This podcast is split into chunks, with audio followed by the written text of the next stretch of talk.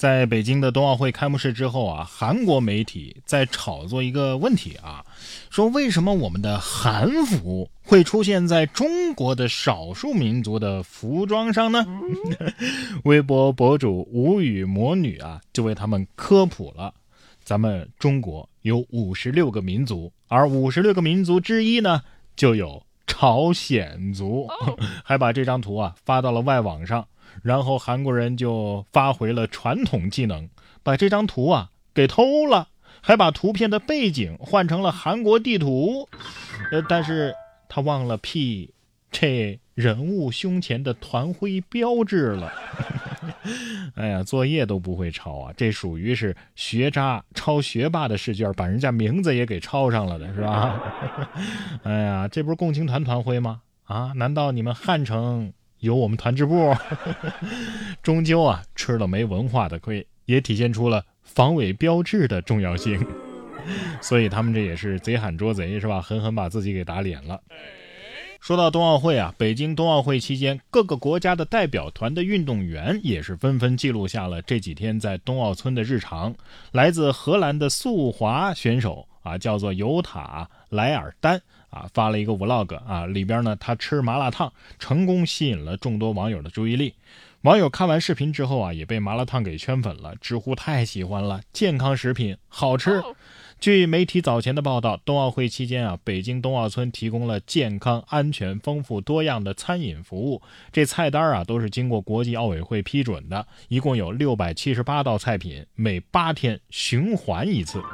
此外，除了冬奥会的吉祥物冰墩墩火爆赛场内外，比冰墩墩更难求的还有冬奥会官方避孕套，而且呢。基本上每届奥运会啊都会被领取一空，像加拿大的冰壶运动员就在社交媒体上晒出了奥运村里广受好评、领取一空的避孕套。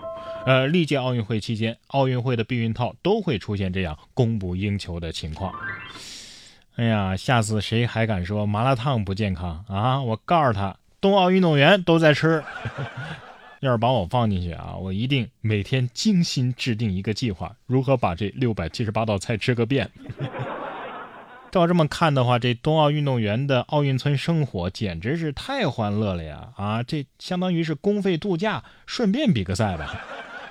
至于那个冬奥会官方避孕套啊，在这里给大家普及一个冷知识：据说呀，悉尼奥运会发放了七万个。一个星期就用完了。伦敦奥运会呢，发放了十五万个，人均十四个，结果五天之后又用完了。不愧是体育生啊，太太猛了，简直是猛虎下山，精彩奥运。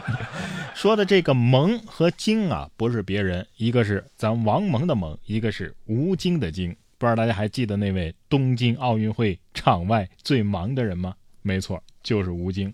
二月四号的晚上，北京冬奥会刚一开幕，网友们就催促吴京赶紧复工。在去年的东京奥运会上，吴京的表情包啊，曾经以始料未及的速度在中国的社交媒体上开始霸屏。吴京在接受采访的时候也说呀，能够给大家带来欢笑，我觉得呀，啊，这是我的荣幸，也请大家多多益善啊，尽量用，尽量用。有网友也笑着说：“这也许是东京奥运会期间全中国最好用的表情包了，并且奉上了更多奥运限定版的皮肤。所以每逢大型赛事，吴京必上班，是吧？所以说组委会啥时候把吴老师的广告费给接一下呀？不过不得不说，还是中国人心疼中国人啊！这吴京夏天的时候不是穿的一个运动服嘛？到了冬奥会啊，终于有热心网友啊给他披上了羽绒服。”不过今年啊，没过多久就换王蒙轮班了，吴京呢，终于可以歇息一下了。话说盟主下次解说是啥时候啊？除了吴京和王蒙，中美混血运动员谷爱凌最近呢也是刷屏了各大网站，在不到二十岁就拿下了自己的第一枚奥运会金牌啊！同时，这位少女出众的家庭条件和个体表现也引发了广泛的热议。但是谷爱凌的妈妈却表示，生活中的谷爱凌呢有些邋遢。被子都不会叠，而对于妈妈给出的看法，谷爱凌始终保持自己的态度。她表示：“为什么要因为没有叠被子就生气呢？我每天还要睡在上面，为什么要花功夫去叠被子呢？” 对呀，这也是不少网友面对家长们共同的困惑呀。被子迟早要乱的，为什么要叠被子呀？哎，但是如果我这么问我妈的话，我妈就会说：“那你吃了还得拉，干脆别吃了。”他不过说到叠被子呀，哎，有这个好习惯，并且做的最好的，那应该就属咱们当兵的人。二月六号，山东青岛王女士的老公啊，从部队休假回家，用筷子仔细整理床铺，将床单的每个角都塞好，铺的是整整齐齐。王女士介绍说，她老公一直按在单位的习惯，把家里整理的相当的干净。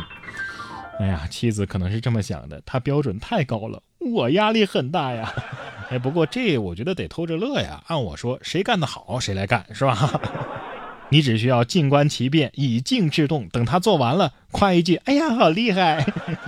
有网友说呀，我有个朋友也是军人退役的，怎么不一样呢？他家里就乱七八糟的，而且他说乱七八糟的才有家的感觉呢。哦，我觉得呀，这是休假和退役的区别。啊，退役回家了，那就不一样了。等有了孩子，那时间会治愈一切的。不管怎么说，人家至少啊有非常突出的技能，不像咱啊啥都不突出，就腰间盘突出。不过腰间盘突出也得重视。李先生今年三十四岁，就已经有三年的腰间盘突出的病史了，但是他始终啊没有过多的在意。过年前一周呢，李先生感觉到，哎呀，腰腿疼痛。核磁共振提示他腰间盘突出已经达到一定程度了。当时李先生心想啊，那过完年再说吧。大年初二，李先生就突然出现了腰腿痛加重、双脚麻木等等症状，大小便都失禁了，而且不能活动，于是被诊断为了急性腰间盘突出伴马尾神经损伤、双下肢瘫痪。医生提醒啊，患腰间盘突出要及时到医院接受正规的治疗。反正看完这个新闻，我是默默的放下了自己的二郎腿儿。你说我要是真的瘫痪了，那是不是就可以名正言顺的躺着玩手机了？哎，如果我的腰间盘能像我的心智一样幼稚就好了。